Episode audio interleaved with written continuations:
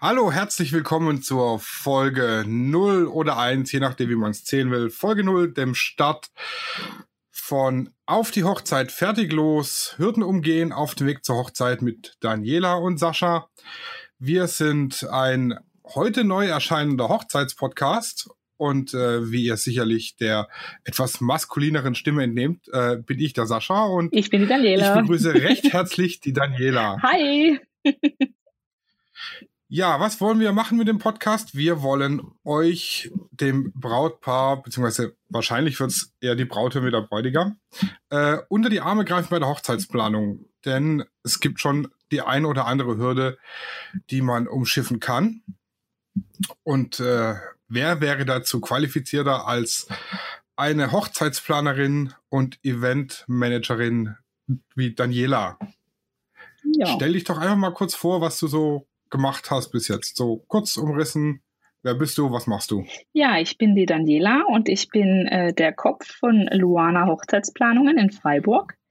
Und ähm, ich habe äh, die Ausbildung gemacht zur Eventmanagerin mit einem Fernstudium und habe dann entschlossen, dass ich noch einen draufpacke und habe ähm, eine Hochzeitsplanerin ähm, Ausbildung gemacht. Und ich habe schon seit jeher seit ich zurückdenken kann. Also ich, ich habe eine kaufmännische Ausbildung gemacht im Industriebereich und ähm, da wurde es mir quasi schon in die Wiege gelegt, weil der Ausbildungsbetrieb immer gesagt hat, oh, Weihnachtsfeiern ist was für die Auszubildenden, das dürfen die organisieren.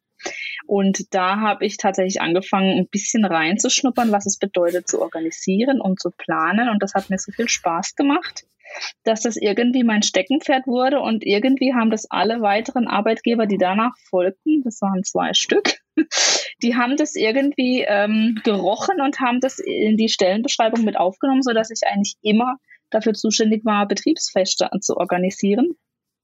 Äh, Weihnachtsfeiern, Sommerausflüge, Tombolas habe ich organisiert, und so kam das, dass ich dann irgendwann gesagt habe, oh, das reicht mir nicht, ich möchte gerne den Eventmanager machen und habe dann ähm, das Fernstudium gemacht während der Elternzeit meiner ersten Tochter und habe dann in der zweiten Elternzeit ähm, mit meiner zweiten Tochter beschlossen, ich packe da jetzt noch einen drauf und mache, wie gesagt, die Ausbildung zur Hochzeitsplanerin.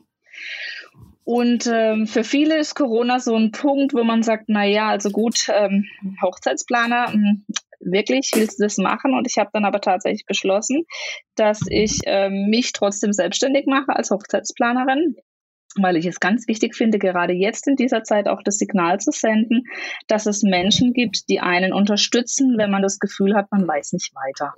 Und da kam dann Luana ins Spiel und dann habe ich das gemacht. Genau, und jetzt bin ich da und ähm, habe diverse Anfragen auch für 2021. Ich bin auch ganz positiv gestimmt für das neue Jahr und ähm, denke, dass wir auch die Hürden, die sich jetzt durch das Corona-Jahr ergeben, gut meistern können. Ja, das bin ich und ja, ich bin 36 Jahre alt, habe wie gesagt zwei Kinder und lebe in Freiburg. Ja, das mal zu meiner Person und zu Luana. Ja, und ich äh, muss mich dann wohl auch noch vorstellen. Meistens sagen alle, wenn ich mich vorstelle, stell dich wieder zurück, wo du herkommst. äh, nein. Ja, mein Name ist Sascha und ich bin Hochzeitsfotograf seit 2015. Gelernt habe ich ursprünglich Elektriker und habe dann in der Abendschule den Elektromeister draufgesetzt. Deshalb finde ich es auch ganz beachtlich, dass du dein Fernstudium gemacht hast in deiner Elternzeit, weil so ein Kind wird ja gerade in der Elternzeit, wenn es jung ist, Mama Hunger, Mama Windel und dann auch nicht mit Mama Mama, sondern Mäh Mäh, wie die Kinder halt so sind. Ich habe selber noch keine tatsächlich. Und ähm, habe dann, nachdem ich mit dem Elektromeister fertig war, äh, geheiratet 2014 und danach mich dann als Hochzeitsfotograf selbstständig gemacht. Wie bin ich zur Hochzeitsfotografie gekommen? Das ist eigentlich, war mir auch mehr oder weniger in die Wiege gelegt in der Grundschule habe ich angefangen mit äh, Fotografieren, hatte da die Kamera schon immer dabei. Auf Schulausflügen, auf Schulfesten, auf Geburtstagen, auf Feiern mit den Verwandten und so weiter und so fort und habe das Hobby dann auch eigentlich relativ lange verfolgt und äh, dann gab es bei mir mit knapp 18 einen relativ herben Schicksalsschlag, sage ich mal. Und da habe ich mich dann, um das zu verwenden, richtig reingekniet in die Fotografie und habe richtig Gas gegeben, was mich jetzt letztendlich zum Hochzeitsfotograf gemacht hat. Und ich finde, die Tätigkeit als Hochzeitsfotograf, die kann einen doch schon ordentlich dafür qualifizieren, über Hochzeiten zu reden und auch über die Hochzeitsplanung zu reden und die Fehler, die bei der Hochzeitsplanung auftreten können, weil man begleitet äh, die Brautpaare von morgens vom Anziehen bis nachts auf der Feier. Man sieht jeden, wenn hier was nicht stimmt oder da hakt, das kriegt man als Brautpaar im Vorhinein gar nicht mit. Keiner erzählt einem, oh, also ich habe letztes Jahr geheiratet und das ist schief gegangen und das ist schief gegangen und da habe ich einen Fehler gemacht in der Planung und hin und her, sondern alle sagen immer, ich habe geheiratet und es war voll toll. Aber ich habe ehrlich gesagt kaum eine Hochzeit mitgekriegt, an der es nicht an irgendeiner Ecke gehakt hat. Und wenn, dann war das eine Hochzeit, die generalstabsmäßig durchgeplant war, mit Listen und keine Ahnung, die Leute, die sind fürs äh, Planen geboren gewesen. Und genau um solche Fehler und Kleinigkeiten, die schiefgehen können, zu vermeiden, deshalb mache ich mit der Daniela zusammen den Hochzeitspodcast. Ja, das heißt, du hast ja auch schon einiges hinter dich gebracht, ne? Klingt auch spannend. Und zu meiner Verteidigung, ja, ganz so anstrengend war das Fernstudium nicht. Ich war schon fast quasi fertig aus der Elternzeit. Ich war kurz bevor ich wieder zum Arbeiten ging. Also wir hatten das Gröbste schon hinter uns. genau. Ja, also was ich, was ich jetzt tatsächlich nicht wusste, was ich auch jetzt erst durch äh, dich gelernt habe, dass man äh, eine Ausbildung machen kann zum Hochzeitsplaner. Ich kenne das bisher nur so, dass irgendjemand geheiratet hat und dann dachte, boah, die Hochzeit habe ich geil geplant, ich mache das jetzt beruflich. Ähm, wie läuft denn so eine Ausbildung ab? So in groben Zügen? Also es kommt drauf an, es gibt zweierlei Arten von, ähm, von Hochzeitsausbildung, ähm, Hochzeitsplaner. Es gibt zum einen die IHK-geprüfte, die kann man ähm, über mehrere Tage machen. Manche sind auch äh, mehrwöchig, das ist unterschiedlich. Da gibt's, äh, kommt auch ein bisschen auf die IHK drauf an, auf das Seminar, also die bieten da verschiedene Möglichkeiten. Und ich habe meine tatsächlich in Frankfurt bei einer ganz renommierten Hochzeitsagentur gemacht. Und ähm, das fand ich einfach ansprechender wie jetzt ein IHK, weil IHK war mir doch etwas zu theoretisch. Und so bin ich quasi am Puls der Zeit und äh, die ähm, ist, wie gesagt, selber sehr renommiert und sehr erfolgreich in Frankfurt. Und ähm, genau, dort habe ich dann die Ausbildung gemacht. Und das geht dann, also je nachdem, so ein, eben die IHK ist meistens so ein vier bis sechs Wochen, manche eben auch nur so Wochenend Crashkurs mäßig. Und äh, die Ausbildung, die ich jetzt äh, gemacht hatte, die ist äh, über ein halbes Jahr. Was hat man da so grob? Äh, lerne ich da, wie ich in Excel äh, Zahlen eingebe oder auch wie ich, auf was ich bei einer Hochzeitsplanung achten muss? Weil für mich ist so der, der Begriff Hochzeitsplaner und das wird auch für viele Brautpaare so sein, jetzt nicht so. Also ich kenne den Begriff und ich weiß, dass die eine Hochzeit organisiert, aber was gehört dazu? Warum sollte man da eine Ausbildung haben oder eine aus, einen ausgebildeten Hochzeitsplaner nehmen und nicht irgendjemand, der das so als Quereinsteiger ohne, ohne Ausbildung gemacht hat? Also zum einen muss man ganz klar sagen, äh, Tabellen und äh, Tabellen, äh, Excel-Tabellen erstellen und ähm, auch füttern ist äh, natürlich äh, genauso unser äh, Zubrot wie auch das, wenn das ein Brautpaar alleine macht, ganz klar. Aber wir lernen natürlich auch ähm, in dieser Ausbildung viel zum Thema, oder wir haben gelernt, sehr viel zum Thema, ähm, worauf kommt es dem Dienstleister an, was ist wichtig für ihn, dass man vorab schon geklärt hat, was gilt zu berüchtigen für, für, den Zeitablauf, damit man da nicht äh, irgendwie in Not gerät oder wie kann man die Gäste gut unterhalten, während das Brautpaar ein Shooting macht? Wann ist der perfekte Zeitpunkt, die Torte zu präsentieren? Äh, worauf kommt es an bei der, Hoch bei der Hochzeitslocation-Suche? Da wird einfach viel äh, schon ähm, mitgegeben und natürlich eben Tabellen ganz klar auch, äh, wird auch schon mit so ein bisschen Erfahrungsschatz erweitert und alles andere bringt dann die Erfahrung. Und womit wir dann auch schon bei der Frage wären, warum ein Hochzeitsplaner?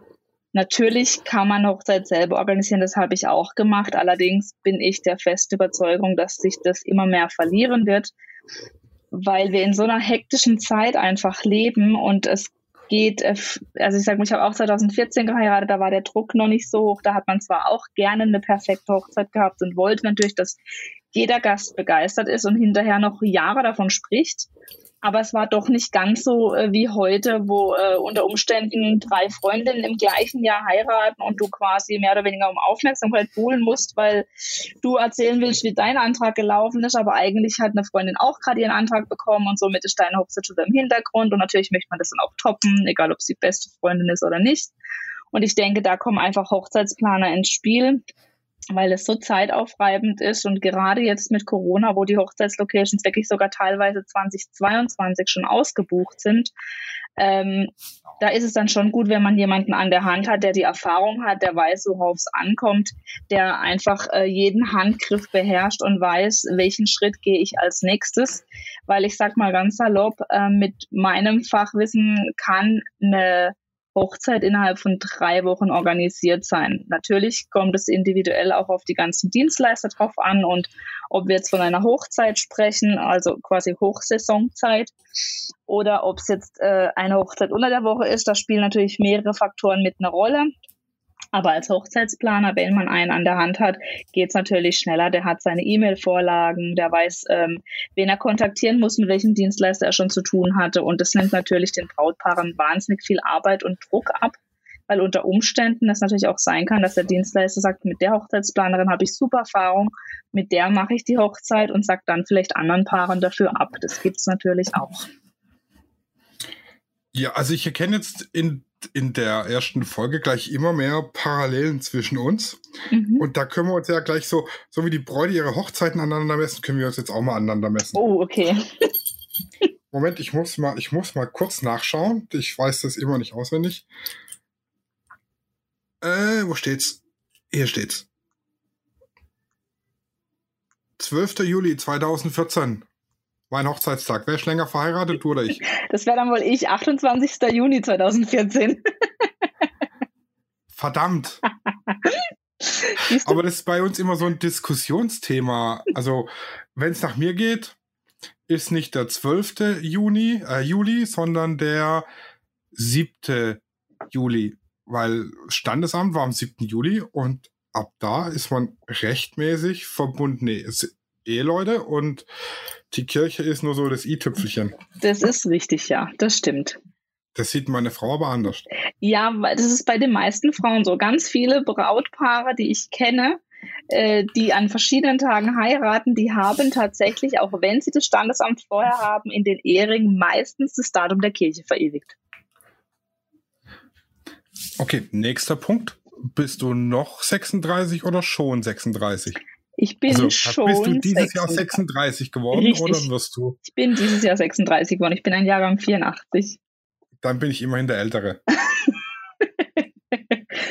also ich werde noch 37. In diesem Jahr. In diesem Jahr. Okay, dann bist in, du mir da eine, ein Jahr voraus. also ich würde jetzt sagen, in wie vielen Tagen, aber ich bin mir noch unschlüssig, ob wir jetzt gleich veröffentlichen oder erst in der Woche. So. Also am 25. Dezember ist es bei mir soweit. Du bist ein Weihnachtskind. Ach, herrlich. Ja, mega gut. Ich finde es voll geil. Ja, das ist einer der wenigen Personen, der tatsächlich sagt, dass es geil ist.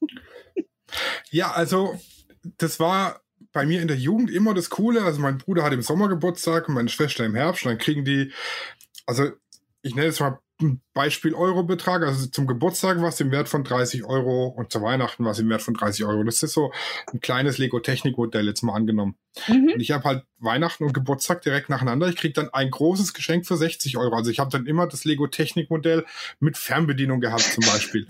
das fand ich immer voll geil, dass ich die riesen tollen Sachen kriege. Das stimmt und natürlich. Und da war es mir auch ja. egal, dass ich im Sommer kein, kein nix gekriegt habe. Es gab ja noch Ostern. Das stimmt. Und mittlerweile ist es ganz oft so, das habe ich in meiner Verwandtschaft ganz oft, da fluche ich immer.